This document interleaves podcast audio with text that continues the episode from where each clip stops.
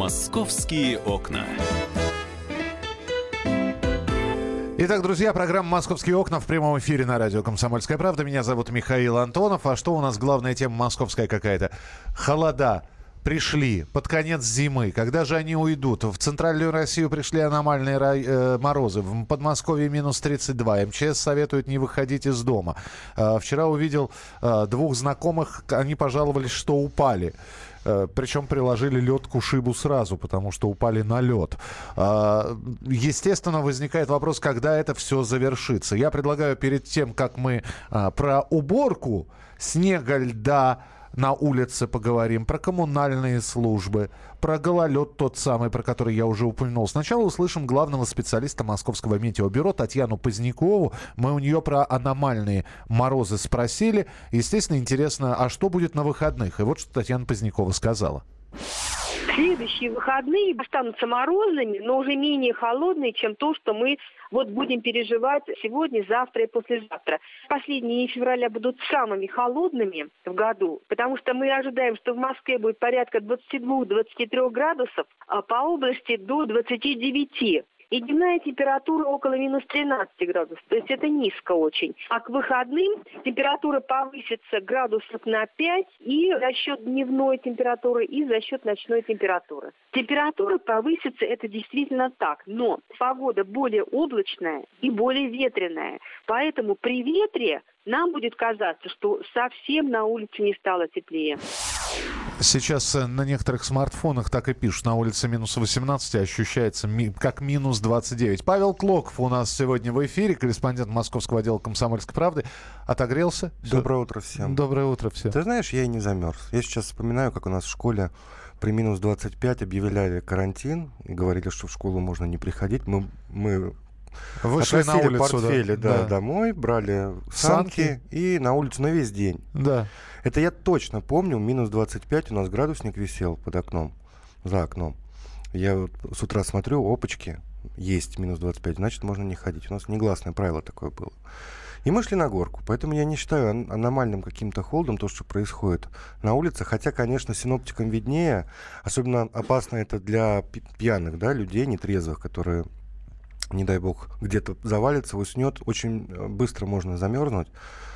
А так, если вести себя правильно, не ложиться в сугроб и как бы не лежать там, то ничего страшного, нормальная зима, дембельский аккорд, я бы сказал. Ну, очень хочется надеяться, что это действительно дембельский а- аккорд, потому что календарная весна вроде как завтра наступает, а в Москве а, мы Ну, все жаловались. да. Мы все жаловались, что снега не было два месяца, и вон Жаловались. И вот по тебе, пожалуйста, февраль-то как удивил. А, и насколько я понял, ты выяснял, сколько коммунальщиков работает сейчас, как работают. Рассказывай о наблюдениях. Да, я сам стал свидетелем. То есть перед тем, как мы получили письмо в редакцию, я шел по улице по Масловке, по нашей, по- недалеко здесь Нижняя Масловка, и увидел человек 40 в оранжевых и зеленых жилетах, которые окружили сугроб. И знаешь, как вот мы, и в, ар- и мы в армии, уничтожали его. в армии так убирали, да, станем, трое работают, 10 советуют, еще, еще пятеро курят. То есть, ну, ну, столько людей, непонятно. А тут еще прошла информация незадолго до этого, что в полиции возбудили уголовные дела, аж 20 эпизодов, а, по поводу того, что в ГБУ «Жилищник» оформляли фиктивные как это правильно сказать, должности, то есть как будто бы брали на работу дворников, Мгм. зарплата шла в карманы ну, каким-то руководителем да, этого предприятия, учреждения. А по сути этих дворников не было. То есть, ну, мертвые души. Э, Пока Да. Павел сейчас будет рассказывать, у меня сейчас э, призыв ко всем, кто слушает программу «Московские окна». Как у вас убираются? Во дворе, на вашей улице, работа коммунальных служб. Оцените по пятибалльной шкале. Э, Где единица, это, я вообще их не видел.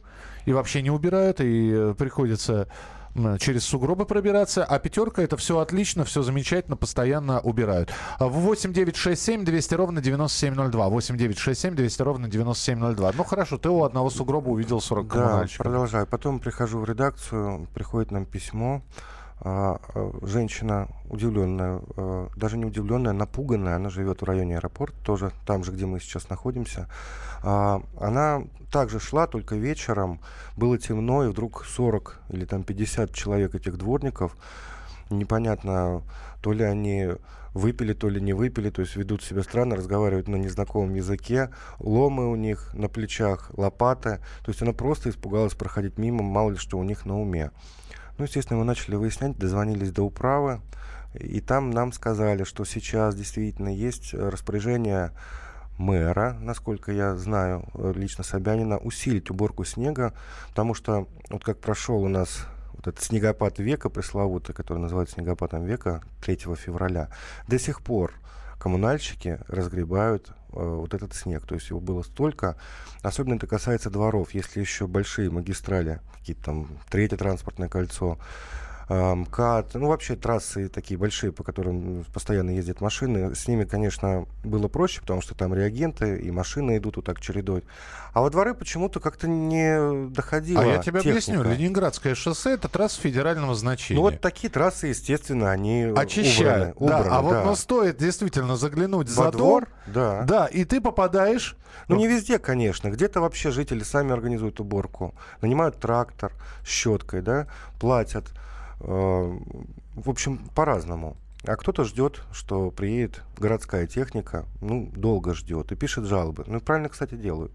Скажи мне, пожалуйста, а есть какие-то отчеты, что, дескать, весь снег мы ликвидируем, все заносы, или никаких отчетов нет? То есть, э, снегопадов-то не было давно, уже ты действительно сказал, что снегопад века прошел там 3 Ну, точных февраля? данных, да, точных данных у меня сейчас под рукой нет. Ну, вот э, Бирюков, товарищ Бирюков, Петр, э, З- докладывал- Заммэра и э, По вопросам депа- ЖКХ. департамент коммуна- коммунального да, хозяйства. Да, он докладывал, ну это было вот как раз после этого снегопада века. Вот не люблю я говорить снегопад века, но обычный снегопад был.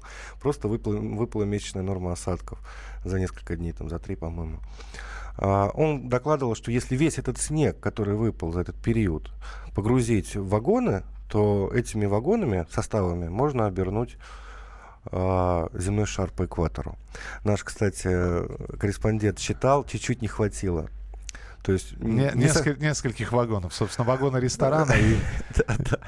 И еще одного, да. детского, не знаю. Да. Ну, шутки шутками, ну, ну, почти это так. Если, если, например, посчитать сейчас за весь февраль, то, наверное, так и есть. Можно обернуть. Ну, очень много. Это миллионы кубометров. Хорошо, но давай мы сейчас от федеральных трасс, э, давай мы, например, э, к твоему месту жительства обратимся.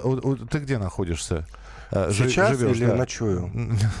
Сейчас ты здесь, а- Да. а ночуешь? В Ясеневе. Ясенево, прекрасно. А, Отправимся туда, на юг, фактически. У вас там как?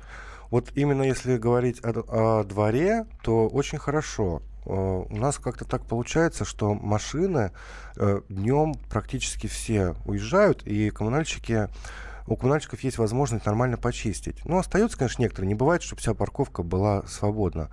Но все равно большая площадь освобождается. Ночью, конечно, это заполняется. Ну, я не водитель, но я обращаю внимание на свой двор. То есть там чисто. Я уже не говорю о тротуаре. Тротуар — асфальт. То есть даже не притоптанный снег. У нас так.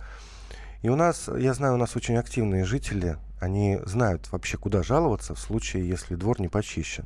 А жаловаться можно в свою управляющую компанию, ТСЖ, а, балансосодержателю участка или здания, то есть кому принадлежит. То есть это может быть какое-то бюджетное учреждение. Телефоны своей управляющей компании, кто не знает вдруг, они вообще-то напечатаны на квитанции за коммунальные услуги.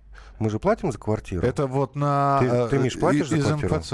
Да, наверное. Наве- А, тебя, наверное, кто-то другой этим Да занимается. нет, нет, ну плачу. То есть, э, Ну- но, но квитанции это три разных. Одна за электроэнергию, вторая за телефон, и Ну, третья за... Ну, надо все э, изучить. МФЦ. Я не могу сказать. Я знаю, что за коммунальные услуги там...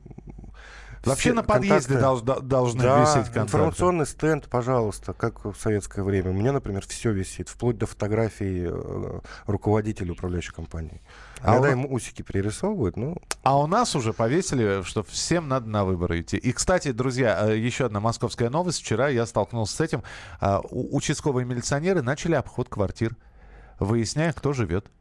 Это, э, Они Ага. сказали, что это будет сдел- сделано перед выборами и перед чемпионатом мира. Так что, говорят, Да. ждите. Паш, спасибо тебе, что был в эфире. Павел Клоков, корреспондент московского отдела комсомольской правды. Постараемся не замерзнуть и продолжим программу «Московские окна» через несколько минут. «Московские окна».